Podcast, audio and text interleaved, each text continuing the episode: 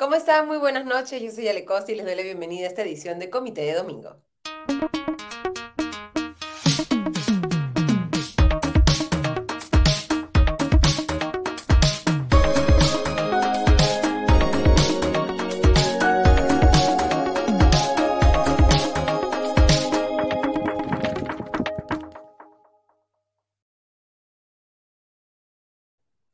Como siempre, vamos a analizar las principales noticias de la semana, conversando con quienes creemos pueden traer los puntos de vista más interesantes y mejor informados respecto a los temas en discusión. En primer caso, vamos a hablar de este anuncio que llegó desde Brasil durante la semana, de esta suspensión de la colaboración en el caso de Odebrecht con la justicia peruana. ¿Qué consecuencias va a tener esto?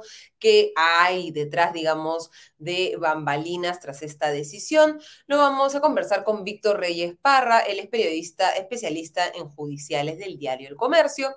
Y luego hemos tenido eh, ayer 5 de noviembre esta marcha que dependiendo de a quién se le pregunte ha sido multitudinaria o más bien no ha habido tanta gente, es representativa de cómo se siente la gente en este momento, que nos dicen las últimas encuestas que salieron eh, de manera completa el 30 de octubre respecto a la aprobación del presidente y las salidas a la crisis política. Y esto lo vamos a conversar con Mauricio Sarabia, psicólogo y especialista en opinión pública.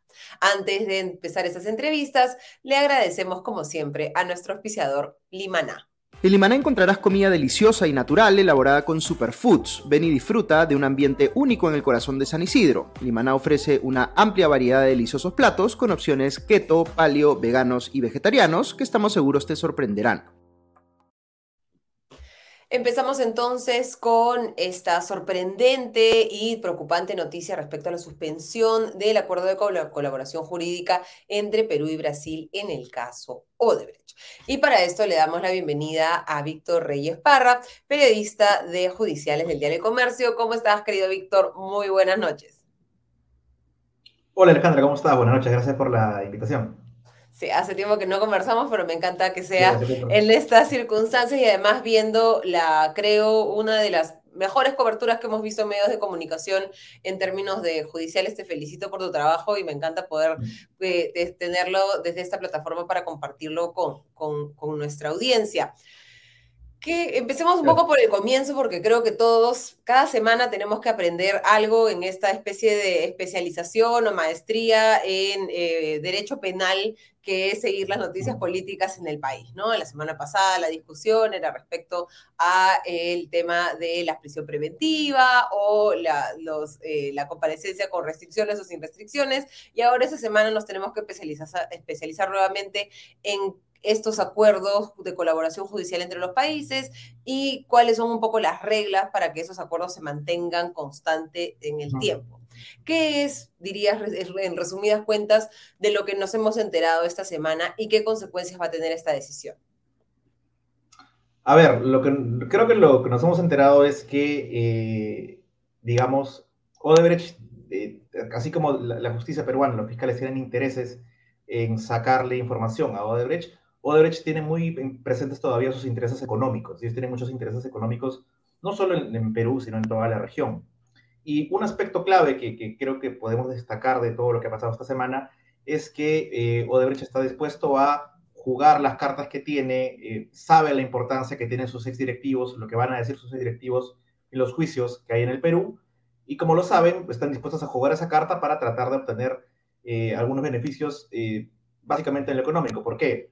Porque todo esto que ha ocurrido, Alejandro, y tú bien lo resumías, la suspensión de, la colaboración de Odebrecht con el Perú, ocurre mientras Odebrecht está en un proceso de arbitraje con el Perú, en el que se está en disputa 1.300 millones de dólares, o, un poco más incluso, es un arbitraje internacional, en el CIADI, ¿no?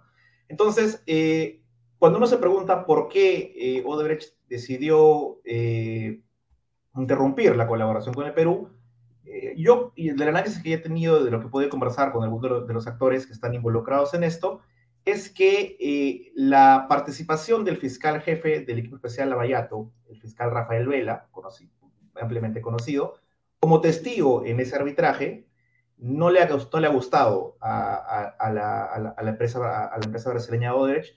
¿Por qué? Porque lo que ha dicho Vela, y es además público, es que Odebrecht ha admitido culpabilidad en el caso gasoducto en el Perú. Entonces, si tú le dices a un, tribunal extranjero de que esta empresa ha admitido que ha cometido delitos en, este proceso, eso no le favorece a su, a su, intención, a su, a búsqueda de ser favorecidos en este arbitraje que el Perú le pague los 1.400 millones. Y además, eh, eh, el fiscal Vela tiene que dar una segunda declaración en este, en este arbitraje, y la va a dar más o menos en estos días. Entonces, ellos están haciendo esta conexión con que ese es, digamos, el principal interés o la principal, eh, el principal motivo por el que Odebrecht ha decidido suspender esta colaboración. Porque, digamos, para entenderlo bien, por un lado va el tema de las investigaciones fiscales en el Perú, a cargo de la Fiscalía especializada en el caso Lavallato, dirigida por Rafael Vela, y otro camino distinto, que en este camino se van a decidir, digamos, sanciones penales, tanto para los políticos peruanos y eventualmente, para, de repente, para funcionarios de Odebrecht, aunque por el acuerdo de colaboración eficaz se entiende que esas penas van a ser bastante eh, eh, eh, pequeñas a cambio de estas pruebas en contra de, otros implicados en los casos. Y la otra vía es esta vía arbitral, en la que se discuten estos intereses económicos respecto a las grandes obras que tenía en sus manos Odebrecht en el Perú. Hemos visto ya hace poco la decisión de un tribunal arbitral en otra de las grandes eh, obras de Odebrecht y en este caso es el caso del gasoducto, ¿no? Entonces está en juego una fuerte indemnización que la empresa busca obtener del Estado peruano. Así es, es un proceso que todavía está en marcha, es un arbitraje en marcha y eh, de hecho son dos arbitrajes por el gasoducto, uno de la empresa Odebrecht, otro de la empresa de Nagas, que eran las consorciadas, cada uno por para ¿no? Pero claro, bien lo dices tú. Por un lado está lo que, digamos a la ciudadanía nos, importa, que son que los políticos que eventualmente hayan recibido sobornos o que hayan recibido aportes ilegales eh, sean condenados, y eso es lo que también quiere la Fiscalía.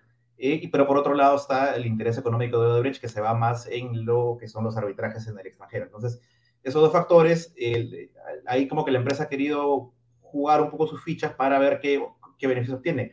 Ahora, la, postura de la fiscalía eh, es, clara, la ha dicho el fiscal Vela, es que ellos no van a, él, por lo menos no, no va a cambiar su testimonio, que piensa seguir colaborando, además él está obligado como, como funcionario peruano a declarar si la defensa peruana lo requiere.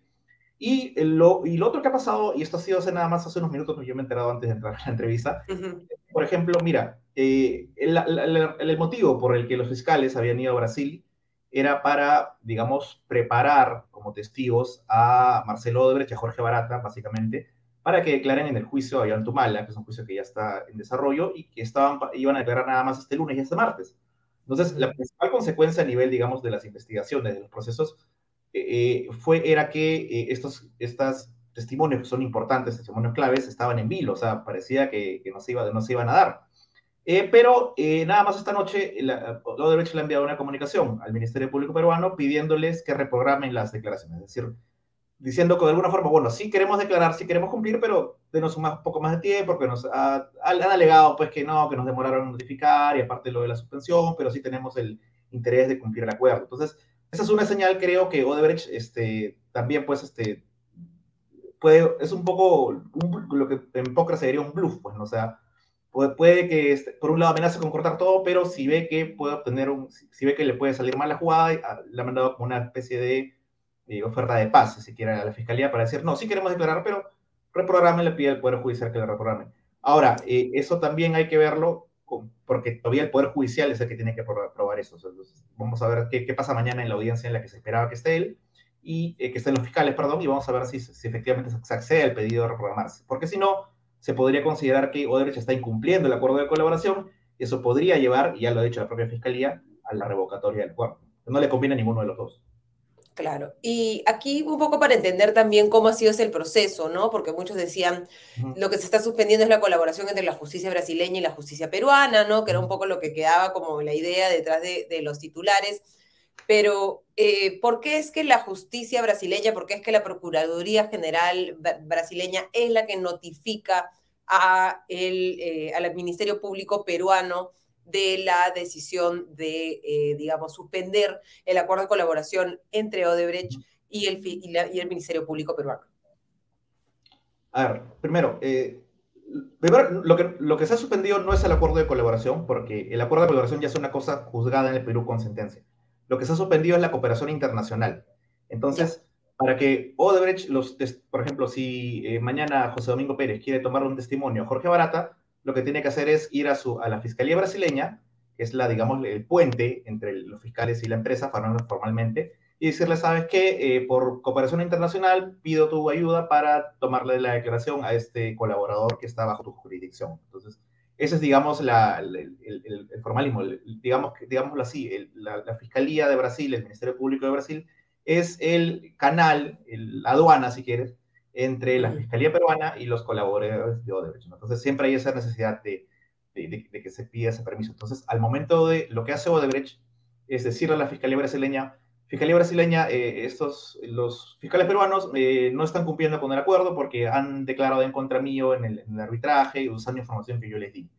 Y bueno, lo que hizo la Fiscalía brasileña, de forma, sé que decirlo apresurada, y fue, de hecho generó alguna suspicacia que eh, Odebrecht hace el pedido el viernes pasado y, la Fiscalía brasileña lo acepta el lunes, sin ni siquiera escuchar los descargos de la Fiscalía peruana, y le dice, bueno, sí, hasta que se resuelva esto, vamos a suspender.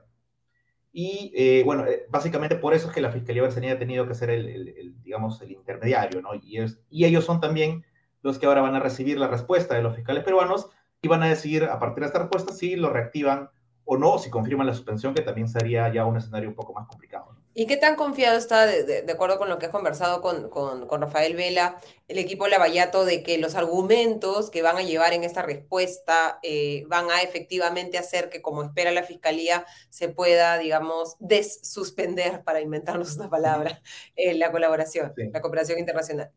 Eh, sí, justamente pues, tuvimos la oportunidad de entrevistar al, al fiscal Vela para, esta, para la edición domingo del Día del Comercio. Y lo que nos decía él es que ellos están confiados en que no han incumplido ninguna norma, confían en que todo lo que han hecho lo han hecho en, el margen de la ley, que incluso su declaración como testigo en este arbitraje está de acuerdo a la ley. Así que por eso ellos, a partir de eso ellos creen, o creen que por lo menos que la Fiscalía brasileña debería darles la razón una vez que ellos respondan. Esa es la confianza que ellos tienen. Eh, ahora, ¿qué pasará? Vamos a verlo, o sea, porque, eh, digamos, eh, que le haya dado, las, la, la, para mí por lo menos, que, que, la Fiscalía brasileña le haya dado la razón a Dorex tan rápido, me llama la atención. Eh, pero vamos a ver, vamos a ver si, si efectivamente con esto se, se, se, corrige. El fiscal Vela ha dicho que va a darle respuesta en estos días nada más. Y bueno, la Fiscalía brasileña también debería resolver rápido. Así que esta semana va a ser, yo creo que debería hacerse esta semana, quizás, quizás lo máximo la próxima, o no sabremos si se va a reactivar. Si no se reactiva, lo que dice el propio Vela es que van a haber dos consecuencias. ¿no? Por un lado, eh, ellos no van a poder solicitar cooperación internacional, lo que te decía, ya no van a poder ir a la Fiscalía brasileña para decirle, ¿sabes qué? Quiero una nueva declaración, quiero de repente que me ayuden a decodificar codinomes, que me entreguen más documentos. Pero ahí sí hay que decir que la mayoría de, de prueba fuerte ya fue entregada. Entonces la Fiscalía cree que ya tienen la mayoría de prueba fuerte. Y lo otro sería en el plano local. En el plano local, lo que la Fiscalía podría hacer es, y eh, te decía hace un rato que este acuerdo de colaboración eficaz entre Perú y Odebrecht lo probó un juez, una jueza peruana, y lo que podría hacer la Fiscalía es, bueno, jueza, eh, esto es lo que ha pasado, no quieren colaborar, tú, eh, y tú evalúa la sanción, nosotros queremos que de repente lo, le revocas el acuerdo. Y podría revocar el acuerdo de la jueza, y ahí la Fiscalía sí podría eh, acusar a incluir a, a, a, Barata como investigado, pedirle penas, por ahí no sé si embargar eh, lo, lo, algunos bienes que tenga la empresa. Y eso, eso tampoco es algo que, la, que, que, la que los brasileños no quieren, ¿no? Y la fiscalía tampoco lo quiere porque ellos siempre van a querer información, siempre van a querer la colaboración de los testigos, ¿no? Así que es un, un poco un, un, un tira y daca, ¿no? Es una, es un, una grima que tienen que hacer ahí entre, entre ellos dos. Y yo creo que lo más conveniente para los dos es que, eh, bueno, sobre todo para, para nosotros, ¿no? Es que sí se siga colaborando, y porque esto es lo, esto es lo que ha permitido que, que el caso Odebrecht, que si bien todavía tiene un largo camino por recorrer, haya avanzado en estos años. ¿no? ¿Qué casos estarían, aunque digamos, eh, tomando la, la palabra del, del, fiscal Vela respecto a que los casos y las pruebas ya están bastante avanzadas, qué casos se verían más afectados o se generaría más incertidumbre sobre, sobre ellos si es que finalmente sucede esto de que se mantenga la suspensión de la cooperación? El más, y más inmediato es el de Yantumala, porque, eh, como te decía, esta semana iban a declarar ya a Marcelo Odebrecht y Jorge Barata, y la semana próxima a otros testigos brasileños. Y eh, ahí el testimonio de ellos es clave, porque Marcelo Odebrecht y Jorge Barata son los que dicen, bueno, los que ya dijeron, declararon en la etapa de investigación, sí, que le dimos 3 millones por, eh, a pedido del Partido de los Trabajadores, a pedido de Lula, que además está, acaba de volver a ser elegido presidente Y entonces, e, ese testimonio eh, es clave para la, para, para, la, para la, fiscalía, ¿no? O sea, el fiscal Vela dice, no, bueno, la acusación es sólida, tenemos otros elementos, pero se sabe, pues, que eh, una cosa es leer el testimonio y otra cosa es tener a Jorge Barata, a Marcelo Debrecht en, en una audiencia pública diciendo, diciendo, pues, para Injusticia TV, sí, le dimos 3 millones a, a la campaña de Ollanta y bueno, eso tendría mucho más contundencia, ¿no? No sé, no sé, no podría decirte si se va a caer el caso, pero sí eh, es un, no es lo que la fiscalía quiere, ¿no? Porque buena parte de este esfuerzo que fue largo eh, para, firmar este acuerdo de colaboración se hizo para eh, poder tener estas declaraciones, poder tener esta prueba. La fiscalía dice que la prueba está asegurada, pero yo creo que de todas formas tener a los testigos hablando en público en un juicio es mucho más fuerte. Y también lo, y lo demás vendría también con los otros casos que ya están por, por, entrar a juicio, en los que también se esperaba o se espera que ellos declaren. El caso del Metro de Lima, que va a empezar el juicio ahora en diciembre. El caso de Keiko Fujimori, que eh, al ritmo que está yendo el proceso, posiblemente ya el próximo año tengamos una fecha de inicio de juicio. Entonces, todos los juicios, todos los casos en los que se esperaba que, que Odebrecht declare como testigo a sus ejecutivos, podrían verse afectados ya en la etapa del juicio, que es la más importante de todo proceso judicial. Y lo otro es que de repente algunas, eh, alguna información pendiente eh, se podría haber perjudicada, como el caso de los codinomes, ¿no? Había todavía un grupo de codinomes que no habían sido, digamos, desencriptados o revelados por, por, por Barata, por Odebrecht, y que esto, bueno, suspender la cooperación internacional, si se mantiene, podría verse afectado. Pero yo creo que el principal efecto sería los juicios, ¿no? Tener a los, a los, a los hablando en audiencias públicas, así sea de forma virtual, tiene un efecto fuerte para, para, para todo proceso. Así que por eso también, por más que la Fiscalía diga que la prueba está asegurada, yo creo que les daría incluso más, más potencia a sus, a sus acusaciones que eh, se puedan ser interrogados por las partes en un juicio público. Lo que me queda un poco claro, Víctor, es que, digamos, si es que se mantiene la suspensión o llegamos a un punto en el que el, el, la justicia peruana pueda eh, revocar el acuerdo de, de, colaboración eficaz, todos salen perdiendo, ¿no? Sí, o sea, y, yo por eso creo que eh, ni a ninguno de los dos les conviene. Eh, porque, claro, toda relación de, de, colaboración eficaz, y esto también lo decía el propio Vela, siempre es tensa, siempre hay momentos de, de, tensión, de desacuerdos. De hecho, no es la primera vez que se suspende la, la, colaboración, pasó el año pasado, pero pasó desapercibido. Yo creo que porque Goldrich en ese momento quiso mantenerlo en, en digamos, de forma Bajo reserva. silenciosa. En cambio, esta vez, acordemos, recordemos que esta vez se filtra eso en la prensa brasileña, entonces uno puede entender que es la misma Odebrecht la que, la que bueno, esta vez no tuvo, no, estuvo, no le importó que, que, se haga noticia, ¿no? Así que eh, vamos a ver, o sea, como dices tú, ninguno de los dos quiere perder, eh, quiere perder los beneficios, la fiscalía no quiere perder la información que es valiosa, y Odebrecht, que es una empresa que al final está motivada por motivos económicos, no quiere perder eh, los, los, beneficios que tienen sus ex directivos o los beneficios que tienen aquí para, para poder, eh, digamos, que no se les procese, que no se le saque más dinero, ¿no? Que es lo que, lo que finalmente más, más los mueve. Bueno, estaremos pendientes entonces de lo que suceda esta semana en materia de eh, la decisión que se tiene que tomar sobre la suspensión y la respuesta que tiene que dar el Ministerio Público y pendientes también ya al mediano plazo respecto a cómo avanza este arbitraje o estos arbitrajes en realidad en los que están enfrentados Odebrecht y el Estado peruano. Muchísimas gracias, Víctor, por habernos acompañado esta noche. No, gracias a ti, Alejandro. No. Ha sido Víctor Reyes Parra, periodista de judiciales del diario El Comercio. Y ahora, como les decía, esta semana, este fin de semana hemos tenido esta marcha que, dependiendo de qué foto se, miraba, y en muchos casos incluso se han publicado fotos falsas, se planteaba como una marcha multitudinaria en contra del presidente Pedro Castillo. Han habido momentos de incluso uso de la violencia por parte de la Policía Nacional del Perú, que creo que hay que condenar en todas las circunstancias, sea quien sea quien organiza eh, la marcha, y creo que ahí siempre tiene que haber eh, coherencia.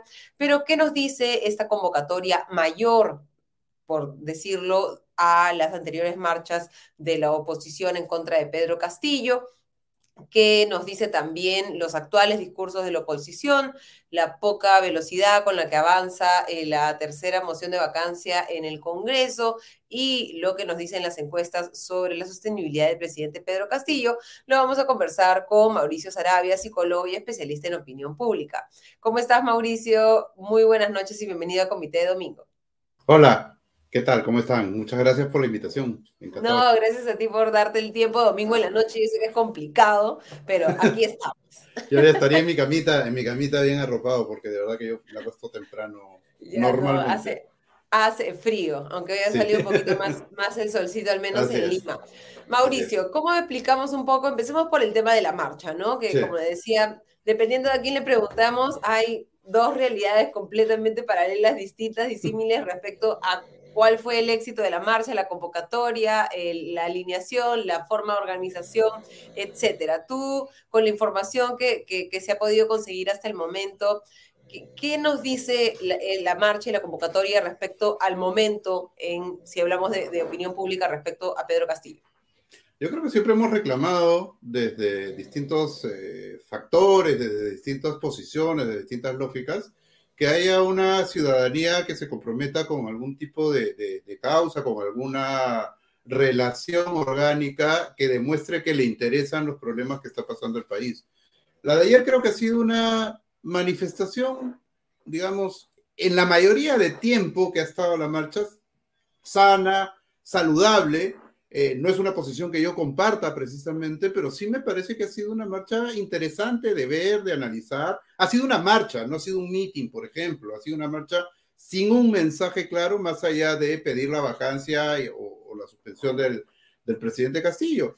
Y, yo creo que, reaccionemos, ¿no? Este llamado a la reacción. Reacción, reacciona Perú, ¿no? Que Paula Tábara decía en un artículo que publicó ayer de una manera interesante, oye, no reaccionar también es una forma de reaccionar, entonces hay que hay que tenerlo más o menos, más o menos claro y, preciso, ¿no? De repente el, verbo no es el mejor. Pero yo creo que ha sido una marcha positiva porque está aglutinando un conjunto de gente eh, que puede tener algo que decir. Entonces, mientras el debate se mantenga de esa manera, de esa naturaleza, eh, bajo esos estándares, yo creo que es positivo yo creo que es positivo. No, no, es, no ha sido de ninguna manera una marcha que ponga al filo de la cornisa al régimen, no es una marcha que, que vaya a movilizar algo más. Yo no creo que ni siquiera un congresista vaya a pensar que su manera de pensar tiene que ser diferente frente a los distintos temas que tiene que votar, porque no ha sido así de, de, de masiva. Pero ha sido una marcha interesante, o sea, yo no, no dejaría de, de, destacar eso, creo que ha sido una marcha sana eh, y, bien por los, por los organizadores, ¿no? Hay que dejar de demonizar este, un poco, si marchan la gente contraria a uno, este, hay que dejar de demonizar el tema, ¿no? Sí, porque digamos, el derecho a la marcha es de todos, pero veíamos algunos discursos que, por ejemplo, hacían llamados a, la violencia en la marcha, ¿no? Y decía, bueno, pero ¿por qué tenemos que, ser no violentos, ¿no? O también... Terrible eso. Eso sí, eso sí te lo digo, eso, es terrible, porque además es un comunicador social el que lo planteó, ¿no? que es, terrible realmente. Eh, y luego también la como, digamos, desde el lado del centro y de la izquierda, ¿no? Hay una mayor experiencia en las marchas, entonces un poco esta, eh, este descubrimiento de cómo reacciona la policía a los, manifestantes, este, ha sido tampoco, también, digamos, este, interesante de ver en un contexto en el que hemos visto también comunicadores sociales y actores políticos que, por ejemplo, no condenaban la acción de la policía en las marchas de noviembre eh, del, del 2019, del 2020, perdón, pero sí condenaban las, la violencia en la, en la marcha de ayer, en la que no hemos visto a nadie muerto ni a nadie con, con perdigones en espalda, ¿no? Y, yo creo que, ese es un tema bien importante que sí se tiene que discutir. Primero, yo soy partidario de que la represión hay que condenarla siempre. La represión es un viejo hábito que viene desde tiempos inmemoriales donde, digamos, el, el, aparato de poder hace sentir su fuerza frente a, a, a, alguien que está cuestionando ese aparato de poder, ¿no? Y, eso siempre es un problema en una democracia.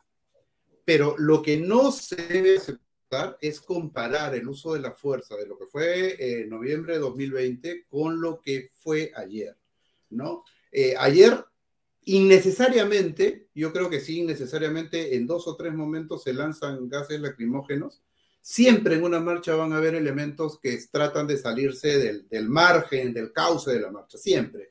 El que diga que no miente o nunca ha estado en una, siempre hay elementos violentistas, siempre hay elementos vandálicos, siempre, siempre.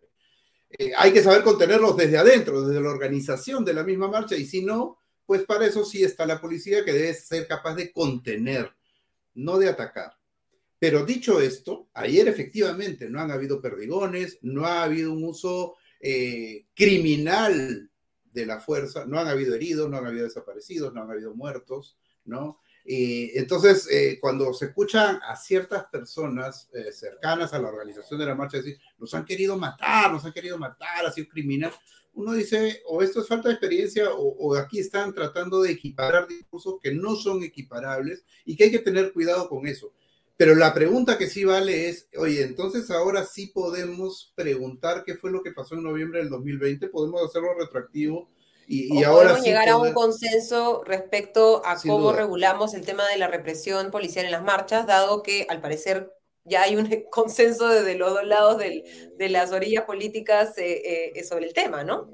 Sí, aunque yo ya escuché varios testimonios que dicen que no son comparables porque en noviembre del 2020 marcharon delincuentes y acá han marchado ciudadanos.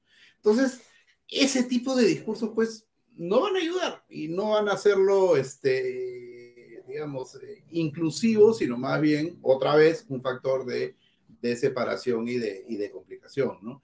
Eh, yo sí creo que ayer los, los, a diferencia del 5 de abril, ayer los, los elementos eh, perturbadores de, la tranquilidad de la marcha han sido menores, algunos gases lacrimógenos hubo innecesarios, pero han sido menores también. Creo que todo el mundo que fue a la marcha, por lo menos lo que he visto entre gente que, que, sí acepta la razonabilidad de la discusión, se ha ido tranquila y contenta a su casa porque ha visto gente, ha visto gente que piensa como ellos y creo que eso es positivo en general, ¿no? O sea, me parece, me parece interesante. ¿Qué, pasará, perdón? Y, el otro tema que es importante, ¿qué, pasará de acá en adelante? Como te digo, yo creo que es el, inicio de algo, pero no lo veo ahorita como, como con capacidad de poder generar un cambio en el ajedrez que vemos hoy en, la política, ¿no? Este, no, no, no lo veo con una capacidad disuasoria importante. Lo que me preocuparía de eso, y eso hay que verlo en los próximos días, es que esto acreciente esta sensación de diferencia que hay entre Lima y fuera de Lima. Eh, ese es un tema que hay que empezar a ver, que hay que empezar a observar. Las marchas en el interior, de lo que yo he visto, por lo menos no han sido para nada eh, con la misma nivel de convocatoria que ha tenido acá en Lima. Entonces, hay que empezar a ver, digamos, en esta polaridad Lima-no Lima, eh, si es que eso va, va a generar mayor espacio de confrontación o no. ¿no? Eso, eso, es lo que me preocuparía a mí más bien y, un poco esta marcha llega en un contexto en el que las encuestas lo que nos muestran es que, eh, en resumen, la encuesta del IEP de la semana pasada, que hay una mayor cantidad de peruanos que está convencido de que efectivamente ¿no? hay indicios importantes y que es importante que se investigue el presidente Pedro Castillo y que posiblemente sea corrupto, eh, pero su aprobación no cae significativamente, ni mucho menos, ¿no? O sea, ese núcleo duro que conversaba con alguien el otro día en que nuestra política lamentablemente es la política del mal menor, ¿no? Que por lo general lo aplicamos en las elecciones, pero creo que de repente algunos están viendo en el menú buffet de las opciones políticas y de los líderes políticos, eh, en, no digamos en campaña, pero al menos tratando de, de imponer sus narrativas, a Castillo como una, como una especie de, mal menor, ¿no? Y lo vemos, eh, eh, digamos, se ve un repunte en, la popularidad de Castillo en, a finales de octubre, aunque por el margen de error, lo que se ve, lo que se puede decir estadísticamente, y no me dejarás mentir, eh, que no varía mucho, ¿no? La, aprobación presidencial. Y quería sumar a eso el siguiente cuadro, que es respecto a la convicción sobre eh, la, culpabilidad o la participación en la corrupción del presidente Pedro Castillo, que es bastante, eh, ¿no? Dice, un, ha pasado en, solo en octubre, del 52% al 59%, los peruanos que consideran que Pedro Castillo efectivamente está involucrado en casos de corrupción. Este sí un avance, digamos, este, estadísticamente significativo. Sí. ¿Cómo digerimos estas dos, eh, estos dos datos al parecer contradictorios? Mira, me da la sensación, y eso vamos a, seguirlo viendo en el transcurso de estos meses, eh, que ya no es un tema de mal menor o mal mayor, sino que ya hemos aprendido a que eh, desde, desde los poderes, desde el ejercicio de la política de representación, desde los líderes que nosotros ponemos en sus cargos de, representación justamente, eh, van a ser corruptos y hemos aprendido a vivir con eso, ¿no? O sea, no, nadie, nadie se asombra de eso, más bien las, las investigaciones periodísticas lo que hacen es confirman eso, entonces va subiendo el porcentaje de gente que cree y está convencida de que el presidente de la República es corrupto. O sea, eso nos dice bastante, ¿no? O sea, suena, suena, ya ni siquiera suena fuerte, pero es bien fuerte. Es decir, yo sí creo, yo sí creo que. Creo que nos hemos desensibilizado porque totalmente. todos los presidentes han sido Claro, entonces tienen los últimos cinco presidentes, pues, este, o con procesos, o, o, o presos, o, estarían presos si, si no si no hubieran tenido un, un, destino mortal, digamos, este, complicado, ¿no? Entonces ya, ya eso es parte del, del, del político y eso es parte de la cultura política, se está haciendo parte de la cultura política. Y eso es muy difícil, muy difícil de, de, de, manejar. Y por otro lado, ¿no? Este, Castillo todavía no logra superar la barrera de lo que yo llamo su, su teflón, ¿no? Que es más o menos entre un 25 y 28%. Si logra trepar de eso, Datum ha sido la última, por ejemplo, y Datum también ha registrado un crecimiento en los dos últimos meses de manera interesante, que han sido los meses además, y, esto tampoco me dejará mentir, pero han sido los meses donde mayor acusación ha tenido el presidente. Más denuncias, más revelaciones, ¿no? No, y además ya con carpeta de la fiscal de la nación metida dentro del Congreso y de pronto su popularidad sube, ¿no? Entonces, su aprobación, perdón, no su popularidad. ¿No? Ahora, lo que es interesante de notar cuando uno ya se mete un poquito a navegar la, la cifra es cómo en Lima los niveles de aprobación desaprobación fundamentalmente se mantienen, está en 15 contra 80% de desaprobación, 15 de aprobación, y es en provincias donde se empieza a mover la cosa. Es fuera de Lima donde, donde la cosa empieza a ser un poco más favorable para el presidente.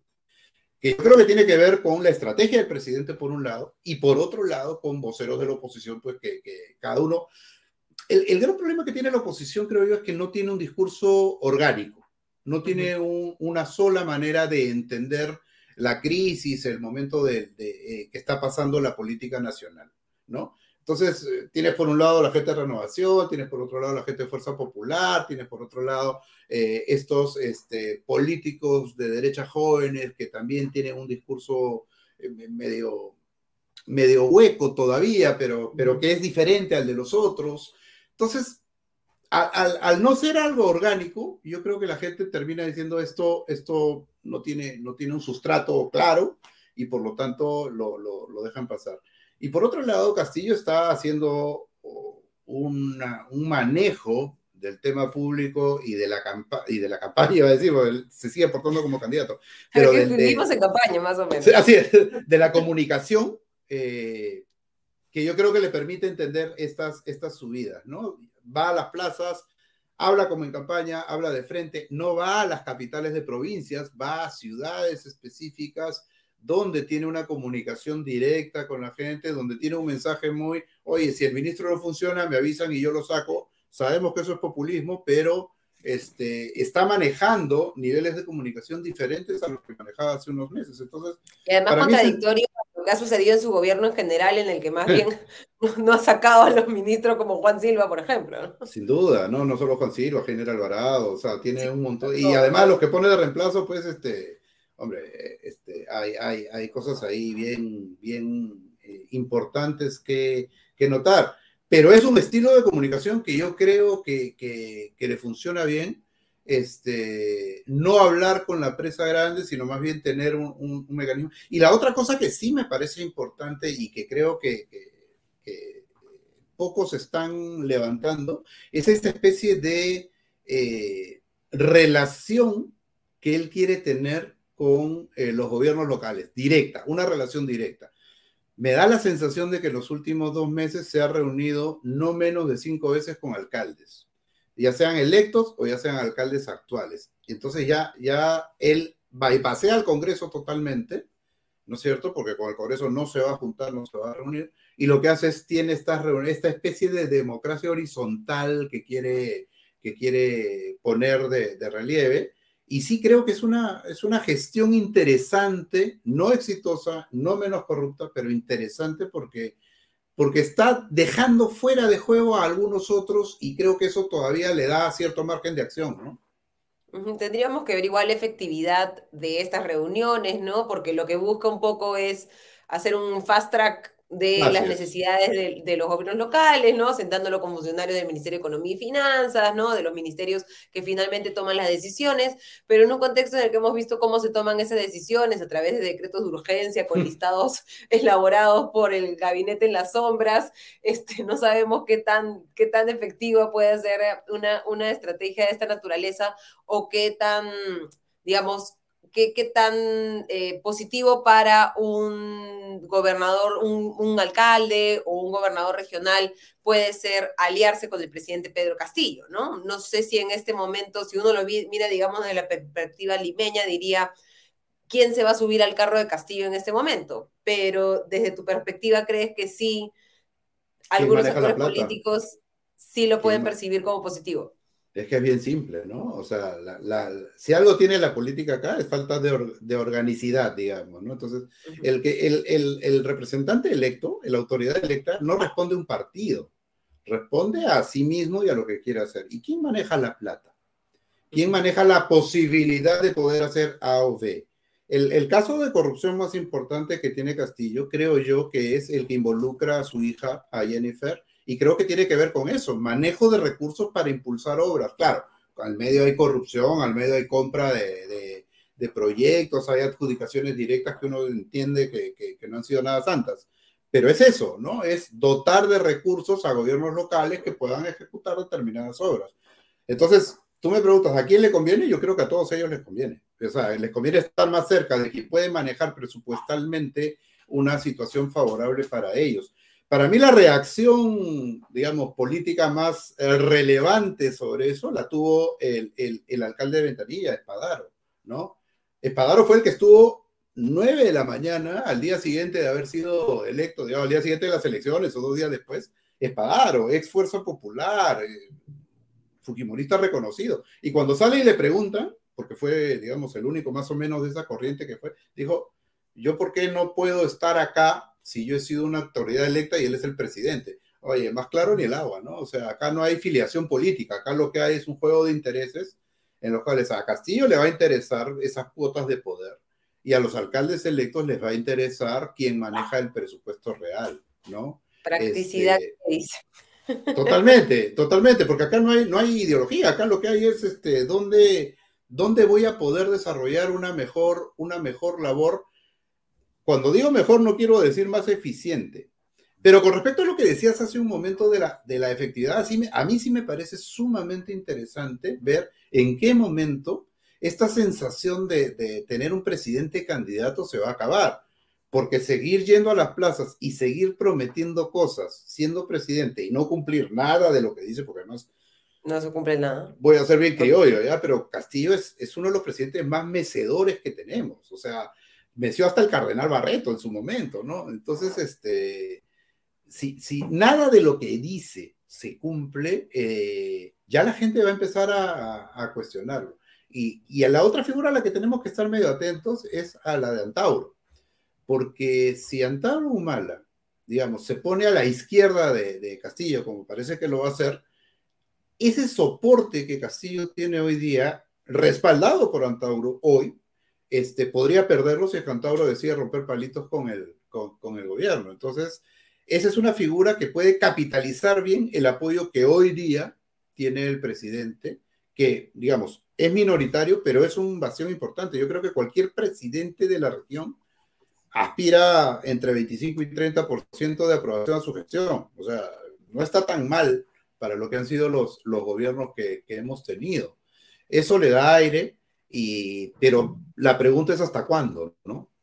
Claro, porque ya, ya, prométeme, prométeme, pero, pero cúmpleme, ¿no? Este, si quiere mi, apoyo y, en algún momento se va a tener que organizar el Estado peruano para, para poder este, brindar los servicios más elementales que lamentablemente en este momento eh, no, no se están brindando y nos estamos más o menos acostumbrando a que el Estado no, no funcione como en temas tan básicos como poder conseguir un pasaporte si es que necesitas un pasaporte, ¿no? Que ya es, es una locura sin pensar en, muchas otras cosas como servicios que ya son problemas, digamos, más estructurales de agua, saneamiento, e, etcétera. Eh, y, hablando un poco de, la circunstancia y pensando en el futuro, ¿no? Siempre que creo que todos los domingos tenemos que preguntarnos, ¿no? ¿Cuál es la salida a la crisis política, ¿no? ¿Cómo hacemos? ¿Qué, qué, salidas hay en el horizonte? Y en la encuesta de IEP, ¿no? Se le pregunta a las personas y un 56% considera que lo más conveniente para el país es la convocatoria a elecciones generales, que se elige un nuevo presidente y nuevos congresistas, que al parecer no está en la agenda de ninguno de los políticos en este momento. ¿no? Eh, y también está creciendo la posición que considera que el presidente Castillo debería mantenerse hasta el 2026. Sin embargo, el siguiente cuadro nos muestra que un 60% considera que Pedro Castillo no va a terminar su gobierno y tan solo un 31% eh, señala que durará efectivamente cinco años como presidente, ¿no? ¿Tú desde este momento ves alguna salida a la crisis política? ¿Ves a alguien interesado en efectivamente salir de esta especie de lavadora en la que estamos constantemente dando vueltas sobre las tres mismas ideas este, y ya al cansancio? ¿O, eh, ¿O crees que también que como muchos creen, este, no sé, que hundirnos, digamos, en la desesperanza y en también la apatía de ya ni escuchar noticias, ni enterarte, porque ya más o menos cada vez que lees algo o entras a Twitter o, o lees un periódico o prendes la televisión, te encuentras con una nueva denuncia que ya sigue simplemente echando más arena en el saco que ya está bastante lleno. Entonces, hay, hay una cosa bien interesante con eso, ¿no? Porque en, en psicología hay un término que se llama el umbral, ¿no? Cuando uno traspasa el umbral, que es un poco el, marco donde algo termina siendo eh, relevante, pero cuando traspasas eso ya no lo crees, ¿no? Eh, se hizo mucho eh, el, seguimiento de la publicidad de tabaco, por ejemplo, esta publicidad de, cigarrillos que tiene las fotos de los pulmones, de los dientes, de, de todo eso, y se llegó a entender que ya, digamos, era tan conocido entre los fumadores y no fumadores que eso pasaba, que eso ya traspasaba tu umbral y ya no le hacías caso. Entonces, ver esas fotos tan desagradables en la cajetilla de cigarros ya no tenía ningún efecto entre la gente que sí o que no, ¿no? Y creo que es lo que está pasando ahorita con, con los casos fiscales de, de, Castillo. Se han presentado desde el mes 2 de su gobierno, tenemos a Samir, tenemos a, a Karelin, tenemos a Bruno, ahora tenemos a Beder, ¿no? Tenemos una, un, conjunto musical bien interesante que todas las semanas canta, este, o que va cambiando de vocalista, pero que en el fondo eh, termina siendo parte de, un guion al cual probablemente ya empiece. Sí, a veces también, ¿no? Pero, pero a lo que voy es que ya, ya termina siendo probablemente más de lo mismo para la gente. Probablemente no lo sea para la, para la fiscalía, pero para la gente sí. Entonces, este, ya termina siendo este, una situación común, habitual. Mira, la salida, el, que la tenga clara, eh, que postule, porque creo que nadie, nadie es capaz de, nadie es capaz de, de, tenerla así de, de, evidente. Entonces, este, yo creo personalmente que ninguna opción que implique este, la posibilidad de, que se quede todo esto hasta el 2026 es saludable. Pero por otro lado, también me parece razonable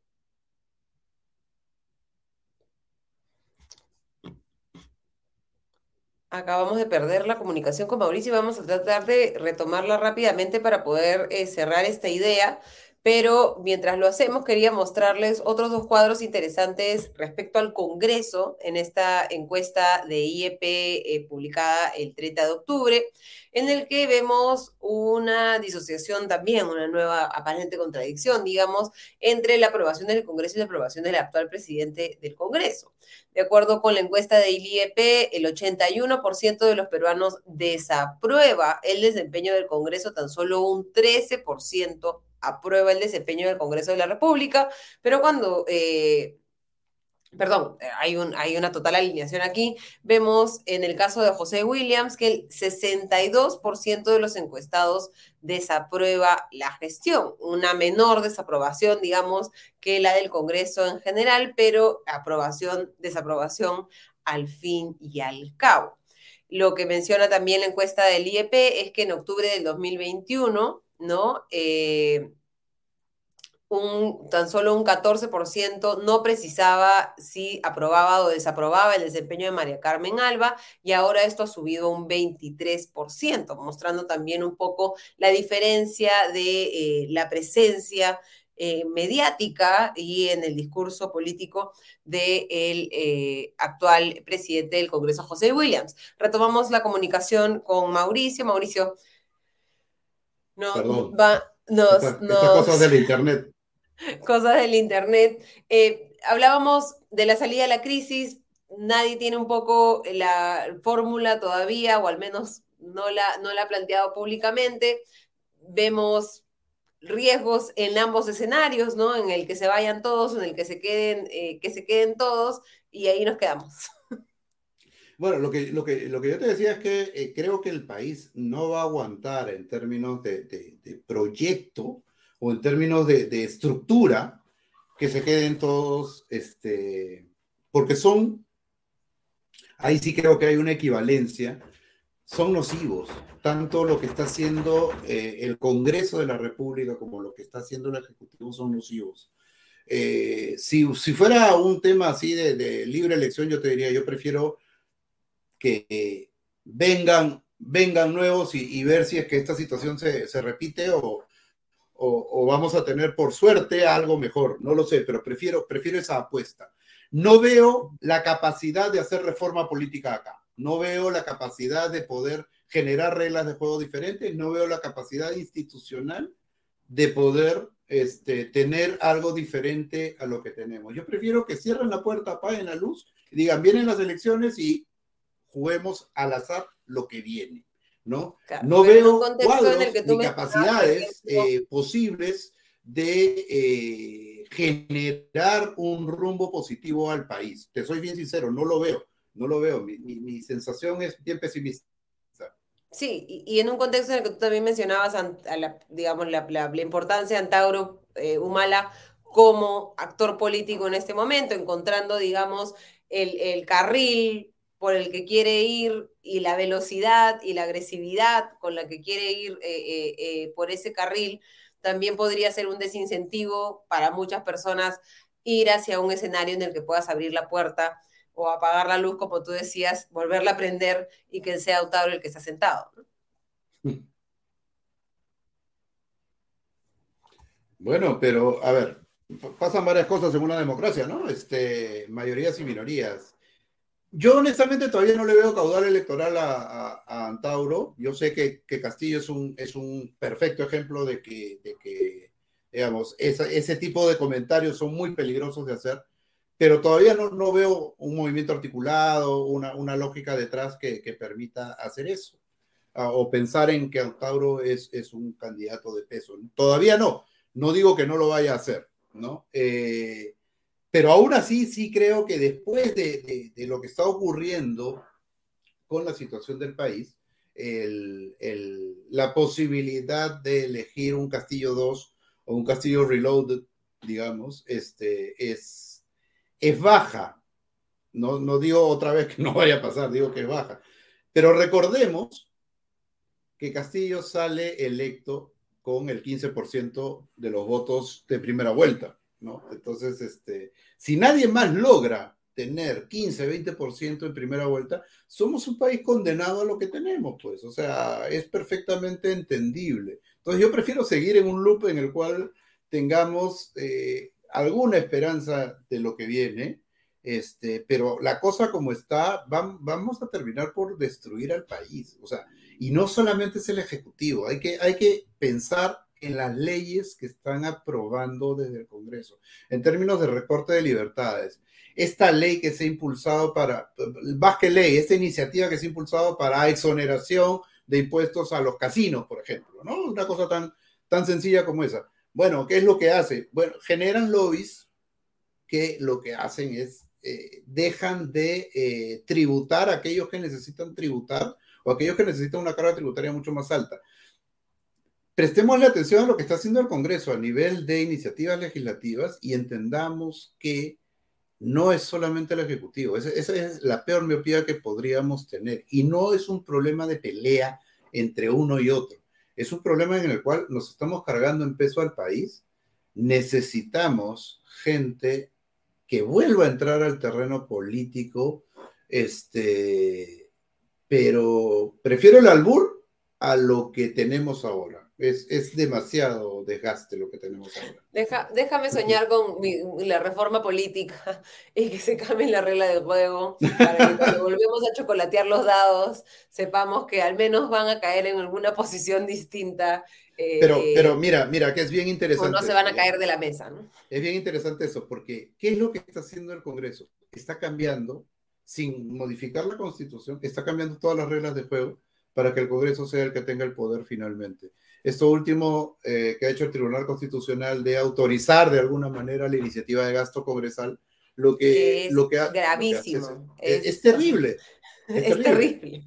Entonces, yo te respondo, te retruco y te digo, oye, este, ese Congreso va a aprobar una reforma política, realmente va a aprobar. Este es el Congreso más, lo, más lumpen probablemente que hemos tenido en términos de ser totalmente desfachatados para aprobar cualquier cosa, ¿no? Y con orgullo, además, ¿no? no, pero el, del 2020-2021 también era bastante desfachatado y yo siento que, seguimos rompiendo nuevos niveles de desfachatez y, que vamos a seguir en, ese camino y es difícil pensar en que las cosas van a, salir mejor si, si las cosas no cambian de alguna manera, ¿no? Sí, bueno, muchísimas gracias. sí. No, no, lo, último, nada más, el tema está en, yo no le confiaría a este Congreso o a este Congreso y a este Ejecutivo la capacidad de cambiar reglas de juego porque lo que va a resultar es peor, es peor, o sea, eh, me, temo que podría ser peor que cualquier cosa que venga, la verdad. Nada Bueno, muchísimas gracias Mauricio por acompañarnos de este domingo y por darnos un tiempo y te deseamos una excelente semana. Muchas gracias. Encantado, muchísimas gracias a ustedes, que estén muy bien. Chao. Un gusto también. Y si antes de pasar en tiempo real, hay, a, perdón, al meme realidad, hay que eh, eh, explicar un poquito sobre lo que ha comentado Mauricio. Efectivamente, el Congreso, eh, perdón, el Tribunal Constitucional ha dado un visto bueno, digamos, ha abierto la puerta para que el Congreso pueda aprobar medidas con iniciativa de gasto, siempre que el gasto no sea en ese año, sino sea en los años posteriores. ¿Esto cuál es el riesgo que abre? Recordemos que es el Ministerio de Economía y Finanzas el que maneja la política fiscal, el que decide cuánto se gasta y en qué, juzgando cuántos ingresos tiene el Ejecutivo, tiene el Estado peruano a través de los impuestos. Si el Congreso puede empezar a escribir cheques en blanco a quien les parezca por intereses políticos, por búsqueda de votos, por ser más populares, etcétera, podemos realmente complicar una de las pocas cosas que hemos hecho bien como país, que es mantener las cuentas fiscales ordenadas y balanceadas, es decir, no gastar mucho más de lo que ingresa al Estado peruano. Y ahora pasamos a su sección favorita, meme o realidad con Mateus Calderón. ¿Cuáles son los temas de la semana, Mateus? Adelante. Esta semana se llevó a cabo la gran marcha de oposición al gobierno de Pedro Castillo llamada Despierta Perú. Y aunque sí, la marcha fue en su mayoría pacífica, esto no impidió que algunos líderes de opinión de la oposición lanzaran mensajes en redes sociales que llamaban pues a comportamientos no tan pacíficos. Gracias por el pase, Ale Costa. Aquí Mateus Calderón con Meme Realidad, su mini sección favorita en su dominical favorito comité de domingo. Acompáñenme a pasar revista por algunas de las noticias más graciosas, más curiosas o más llamativas del acontecer nacional e internacional, siempre con una dosis de humor porque antes que llorar es mejor reír para luego volver a llorar. Vamos rápidamente con noticias locales y en la sección política. El periodista Diego Acuña de la televisora Willax, qué sorpresa, fue duramente criticado después de una serie de tweets respecto de la gran marcha Despierta Perú. En su cuenta de Twitter, el conductor de televisión se preguntó lo siguiente. ¿Por qué tanto énfasis en marcha pacífica? ¿Acaso este gobierno ha sido pacífico con nosotros? Para luego él mismo responderse así que cada uno marche y muestre su indignación como le salga. ¿Saben qué hubiera ocurrido si Acuña no fuese blanco y de la clase alta de Lima? Probablemente, después de ese tweet, figuraría en una lista de la Dirección contra el Terrorismo DIRCOTE, sus redes estarían constantemente monitoreadas y sería incluido y luego apresado por 36 meses en la cárcel en una operación llamada Perseo u Olimpo o algo así privilegios de unos pocos poder llamar públicamente a no ser pacíficos o a cuestionar el discurso pacífico y, cito, mostrar la indignación como le salga. Cosas, por supuesto, que no generan terruqueo. Y a propósito de líderes de la oposición, voces como la de Jaime de Altaus también se han pronunciado, esta vez contra la represión de parte de la policía.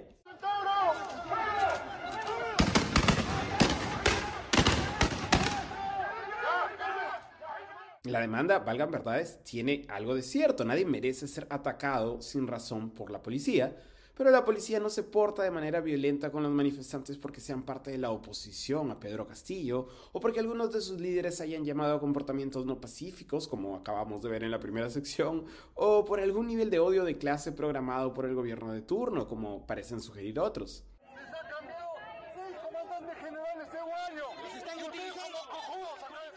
La policía reprime porque pues es la policía y es lo que vienen haciendo en cada oportunidad que tienen, porque están entrenados para eso, para reprimir, algunas veces más que otras, por supuesto, y algunas veces contra ciertas poblaciones más que contra ciertas otras, contra ciertos pueblos más que contra el pueblo de San Isidro o el pueblo de Surco.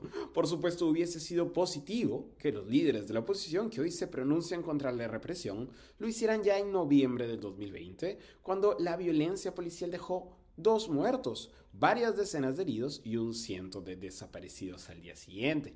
Pareciera que eso ni siquiera se les pasó por la cabeza o por la historia.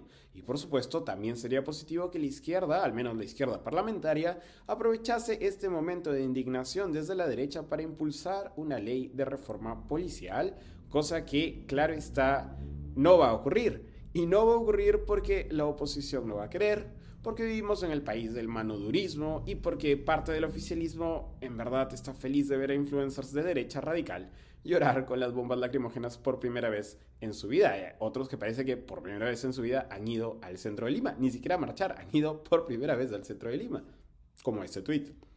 Otra cosa que también ha comprobado la última marcha, pues que la vieja guardia del APRA es todavía más desmemoriada, más ingenua o más conchuda de lo que pensábamos. Y ni siquiera nos referimos al hecho obvio, contengan las risas, de ver al APRA marchando contra la corrupción. No tiene nada que hacer, la gente sale porque... Y del APRA todavía, qué vergüenza hacer el APRA, salir a hacer eso. Peor todavía, ¿no? Sino a gestos como esto. Uno de los convocantes de la marcha, el ex congresista Jorge del Castillo, llamó cojudos a los policías que estaban en la marcha. ¿Se acuerda que Sofocleto tenía una columna que decía los cojudos? Es una forma, es una forma popular de expresar algo, porque la verdad es que, por ejemplo, el pero para usted no es un insulto cojudo llamarlo un policía. Es una calificación a un comportamiento si tanto le molesta la forma en que se maneja la policía desde el gobierno, pues bien podría levantar el teléfono y llamar a su hijo, Miguel del Castillo, uno de los hombres más cercanos a Pedro Castillo. Tan fácil como eso para el tío George. En fin, contradicciones de la política y contradicciones de la APRA. Volveremos la próxima semana con más aquí en Memio Realidad. De vuelta contigo en Estudios Ale Costa. Muchísimas gracias, Mateus, como siempre, por hacernos reír con la triste realidad. Y ahora vamos a pasar a En Tiempo Real con Diego Salazar, que nos va a contar qué es lo que han eh, difundido hoy los dominicales. ¿Cómo estás, Diego? Muy buenas noches. Hola, Ale, buenas noches, ¿cómo estás? Qué gusto ¿Qué tal el menú? ¿Sabroso? ¿Bien servido? No, la verdad que ha estado medio soso. Eh, vamos rápido con quizás lo más fuerte que, se prometía al menos. Eh, Panorama anunciaba una exclusiva desde ya la, durante la tarde, pues a través de redes sociales y distintos, eh, a varios nos llegó por WhatsApp también, que tenían un testimonio de un colaborador eficaz. Ya sabemos que pues la fiscalía eh, filtra los testimonios de los colaboradores eficaces con una rapidez eh, sorprendente para la burocracia de nuestro país, pero bueno, algunos son muy interesantes, otros menos, pero bueno, ya ese, es el, esa es la costumbre.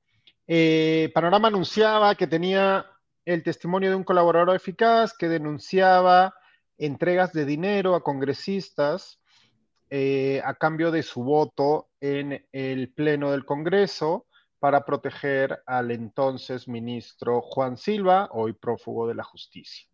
En un contexto en el que siempre las votaciones, digamos, que, mantenían a Juan Silva no censurado, llamaban la atención, ¿no? Sí, siempre era la pregunta, ¿por eh, qué? Ha habido eh, es importante aquí el contexto, hay que recordar que, bueno, Juan Silva fue durante buena parte del gobierno de Castillo su ministro más longevo, el inamovible en el MTC, que pues según la tesis de la Fiscalía sería el foco de la corrupción del gobierno de Pedro Castillo, ¿no? Eh, bueno, esto digamos en cierta medida podría haberse confirmado porque el señor está prófugo hace meses y con que además se hizo humo eh, delante de la policía en un momento cuando estaba perfectamente monitoreado. Entonces, digamos, que no es descabellado pensar que el señor Juan Silva, algún, por un lado, estaba involucrado en actos de corrupción, no sé, nadie se, digamos que no es difícil imaginar que un señor prófugo hace tantos meses eh, y acusado de corrupción, pues sea un corrupto. Y por otro lado, eh, tampoco es difícil o absurdo presumir que ha tenido cierto tipo de protección, porque como han demostrado distintas, eh, distintos reportajes y documentos filtrados, había un seguimiento y de pronto un día se hizo humo el señor y ya nadie supo dónde estaba. Pero bueno, saltamos a, ¿no? Entonces ah, hubo distintos intentos de censura ah, al ministro Silva, eh, hubo una interpelación, hubo, no sé, y no se llegó a votar una censura. Bueno, hubo dos en realidad. La primera en noviembre del año pasado, eh, que se frenó antes, porque no se llegó a obtener los votos suficientes para eh, interpelarlo. Y la última, que no se llegó a votar, porque el señor renunció antes. Eso fue en marzo ya de este año, ¿no? Pero en teoría, este testimonio haría alusión a la primera en noviembre, donde eh, voy a decirte lo que dice el testimonio y, y los problemas que yo creo que tiene este testimonio, porque recordemos una vez más, los testimonios de los colaboradores eficaces, pues tenemos que tomarlos con pinzas porque, de nuevo, por la celeridad con que se filtran, muchas veces cuando nos llegan no han sido verificados, corroborados aún por la fiscalía y y esos testimonios pues no son sino los dichos de una persona que deben ser, para poder ser incluidos en una investigación fiscal y luego ser llevados ante la justicia, tienen que ser verificados y corroborados. Por supuesto, los colaboradores eficaces en principio tienen interés en aportar información verídica, verificable, porque, eso depende su, su pescuezo. Exacto. De no ser el caso, pues dejan de ser colaboradores eficaces y el trato que se les brinda para tener, pues, digamos, una sanción más leve o ser favorecidos con, eh, beneficios penales, etcétera, eh, pues se cae porque estás mintiendo, ¿no? Entonces no estás colaborando con la justicia como habías prometido. Pero bueno, según este colaborador eficaz, eh, y aquí es el problema, ¿no? Él dice él o ella, no conocemos la identidad de este colaborador eficaz, tampoco sabemos si es uno nuevo o si es uno que ya de los que ya teníamos en la órbita en nuestros últimos meses. Según este colaborador o colaboradora, Samir Villaverde le habría dicho a Bruno Pacheco que él pagó personalmente, que él aportó el dinero para pagar a congresistas de tres bancadas, por lo menos, porque no, tampoco esto está especificado en, el testimonio, 3.500 eh, dólares a cada uno de estos congresistas para que voten en contra de la censura. Estas bancadas, las mencionadas, son eh, APP, Fuerza Popular y Acción Popular. Si uno digamos, para hacer un poco el trabajo de verificación, si uno va a ver cómo fue la votación en el Congreso, en efecto hubo congresistas de esas tres bancadas que, se, que eh, no votaron en contra, pero se abstuvieron. Y eso, por supuesto, contribuyó a que no se lograse el número de votos mínimo para interpelar y censurar al ministro Juan Silva, ¿no? Pero pues estamos hablando de un colaborador que en principio, porque podría bien ser el propio Bruno Pacheco o el propio Samir Villaverde, el colaborador, no lo sabemos, pero en principio este colaborador estaría hablando eh, por dos interpósitas personas, ¿no? Eh, según el colaborador, Samir Villaverde le dijo a Bruno Pacheco que habría pagado esto. Esa era la gran bomba, pues yo no creo que vaya a convencer a mucha gente. Eh, el mismo colaborador, dijo también que Villaverde había dicho que era muy amigo de Mark Vito. Entonces, pues, de nuevo, otro factor más que pues yo creo que genera incertidumbre respecto al testimonio que, hemos podido conocer en este momento. Eh, sí hay ese factor que te, que te, indicaba que si uno va a ver la votación del 11 de noviembre del año pasado, hubo congresistas de esas tres bancadas que se abstuvieron y, por, e, y contribuyeron a que no, finalmente no se censure a Silva en ese momento. Eh, según ese mismo colaborador eficaz, y de nuevo, pues no sabemos hasta qué punto este testimonio ha sido corroborado, eh, Samir Villaverde recibió 6 millones de soles de empresas chinas, no se especifica qué empresas chinas, no se especifica eh, qué a qué contratos se está refiriendo, pero habría recibido, según este mismo colaborador, 6 millones, el señor Samir Villaverde habría recibido 6 millones de soles, de los cuales uno fueron para el ministro Juan Silva, uno fueron para el presidente Castillo, y uno se repartió entre los sobrinísimos del presidente y otros funcionarios que habrían. Bueno, se habría repartido, ¿no? Sí, se habría, y de nuevo, no queda, o sea, en lo, al menos, no hemos visto el documento, pero al menos en lo que ha podido publicar Panorama, eh, pues tampoco se dice a qué licitación se están aludiendo, ni cuáles serían las empresas, entonces pues genera un poco de... Eh, poca certeza, ¿no? claro. Igual es un nuevo hilo de la madeja. Es un nuevo hilo, mm, me imagino que... digamos, encontrar estas transferencias de dinero de alguna manera. y sirve, sirve, para, sirve para la fiscalía, pues que la fiscalía tiene que hacer su trabajo, ¿no? Digamos que en una situación normal, aunque ya no sé qué podría ser normal en nuestro país, eh, nosotros no, no conoceríamos, ¿no?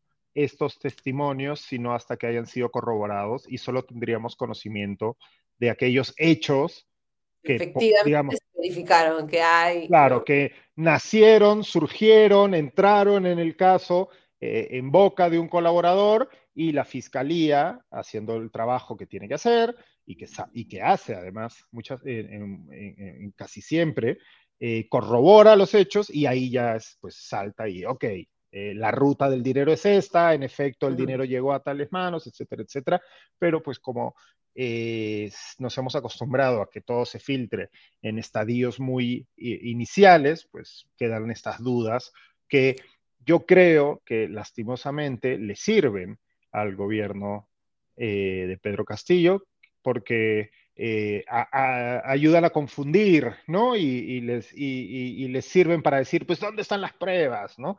Cuando, como pues conversabas antes con, por ejemplo, con, Mauricio Sarabia, pues hay otros casos, como el de Jennifer eh, Paredes, el de su, su eh, hija adoptiva, que pues hay una abundancia de pruebas y hay rutas del dinero y hay obras concretas dirigidas, ¿no? Que, que creo que en los que valdría la pena enfocarse en lugar de estos dichos que todavía no han sido corroborados. Pero bueno, eso es lo que han publicado hoy.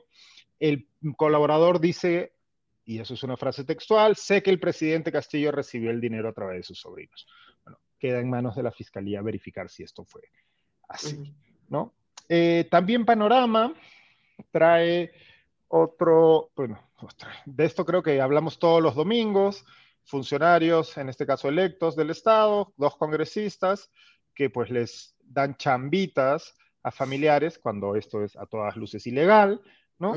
Eh, digamos que es el ABC, ¿no? De cuando uno ocupa un cargo electo, no puedes darle chambas a tus familiares o familiares tuyos no pueden facturarle al Estado por trabajos remunerados. Bueno, pues dos congresistas, el señor Américo Gonza de Perú Libre y la parlamentaria Hilda Portero de Acción Popular, pues en el caso del primero, unos hermanos suyos han cobrado hasta 16 mil soles en, ¿no? facturados a distintas instancias del Estado y en el caso de la señora Hilda Portero, pues su hija también ha hecho lo propio, ¿no? De nuevo, no pareciera que no ven los dominicales. El conflicto de intereses no está en el diccionario. Parece que no ven los dominicales, los congresistas y los ministros de este país, porque no aprenden que esto no se puede hacer y que de hecho es un delito, ¿no? O sea, puede configurar un delito. No, no es un delito per se, puede configurar un delito, ¿no? Es ilegal y puede configurar un delito. Eh, ¿Qué más? Punto final, un caso bueno, interesante, por decir algo, eh, horrible, de hecho. Tristemente. sí, eh, infamous, como se diría en, inglés.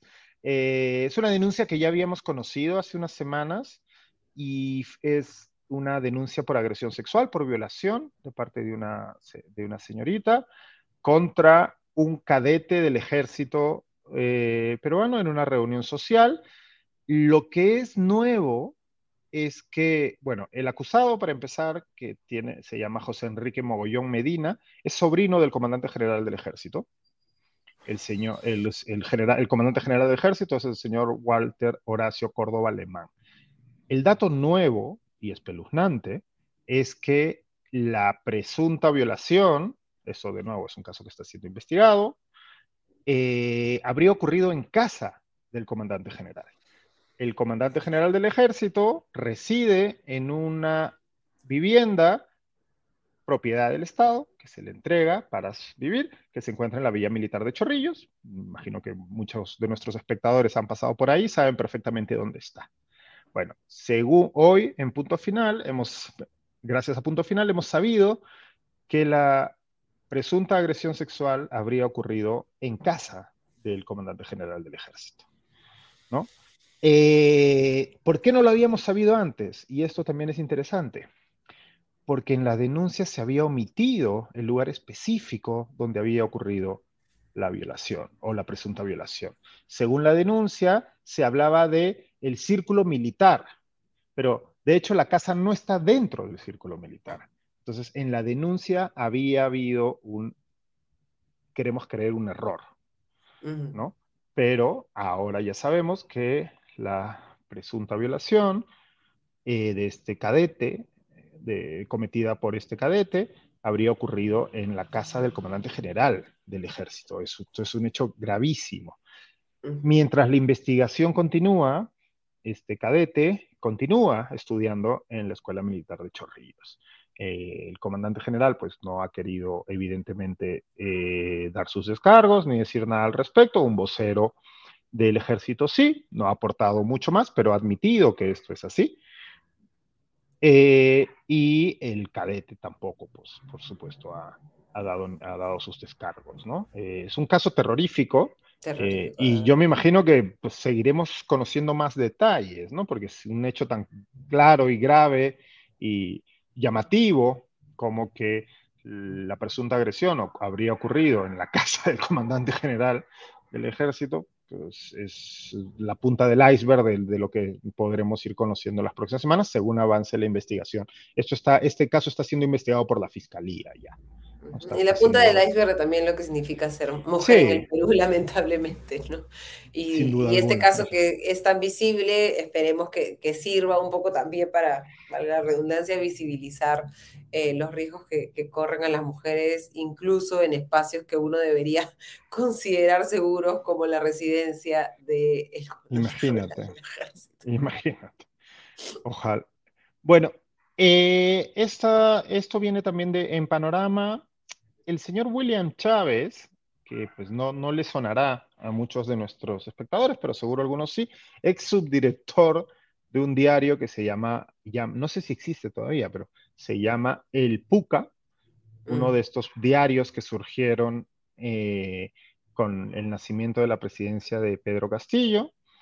Bueno, este señor William Chávez, un periodista muy cercano al gobierno en esos meses iniciales del gobierno Castillo, de hecho que viajaba en algunos eventos eh, con, cierta, con ciertas filias y cercanías al gobierno bolivariano de Venezuela, etcétera. Bueno, este señor parece que ya no es tan amigo del gobierno de Pedro Castillo y denuncia, sin pruebas, eso sí, que el ministro Sánchez, que como recordarán algunos, fue candidato al Congreso de Juntos por el Perú, antes de luego convertirse en ministro, también es uno de los ministros más antiguos de este gobierno, junto con el señor Juan Silva, que ahora está prófugo de nuevo. Eh, bueno, según este señor Chávez, el ministro Sánchez, en una serie de reuniones, había pedido dinero a él y a otras personas para, porque el Jurado Nacional de Elecciones le había pedido a su vez a él dinero para hacerlo congresista en desmedro de un candidato del Partido Morado que habría ingresado al Congreso.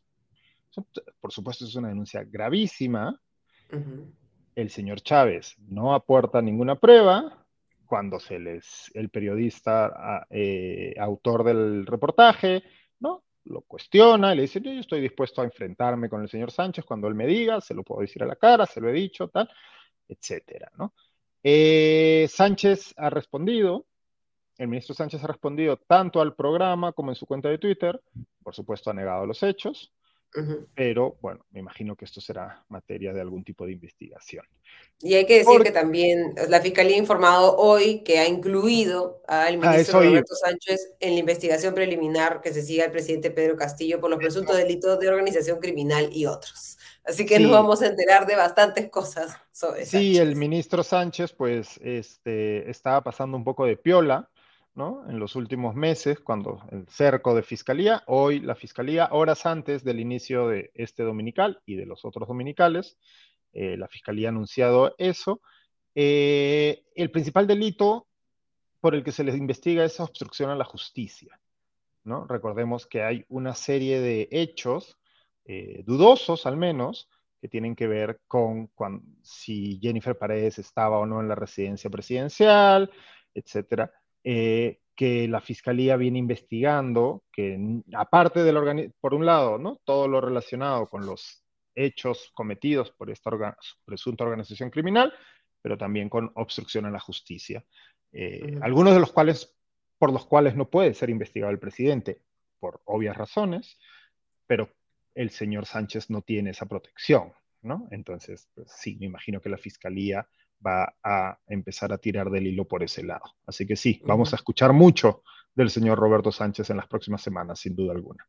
Seguramente. Y con eso cerramos, Diego. Ese ha sido un poco el menú es todo por hoy. Sí, eso ha sido todo. bueno, muchísimas gracias por compartir, como siempre, lo que ha sucedido en los dominicales. Que tengas una excelente semana nos vemos en siete días. Igualmente, buen fin de semana. Buen inicio de semana. Bye. Buenas últimas horas del fin de semana y buena semana. Muchas gracias, Diego. Buenas noches. Hasta luego. Cerramos así la edición de esta noche de Comité de Domingo. Quiero agradecerles a cada uno de ustedes por haberse sumado a esta transmisión o haber visto este video. Y si les gustan nuestros contenidos, invitarlos a por favor darnos un like a este video, suscribirse a nuestro canal de YouTube del Comité de Lectura y también evaluar si desean suscribirse a nuestros podcasts, los podcasts de política, economía y noticias internacionales que hacemos. Augusto Tausen, Farid Cajat y yo. Terminamos así esta edición. Gracias nuevamente. Nos reencontramos el próximo domingo. Hasta entonces.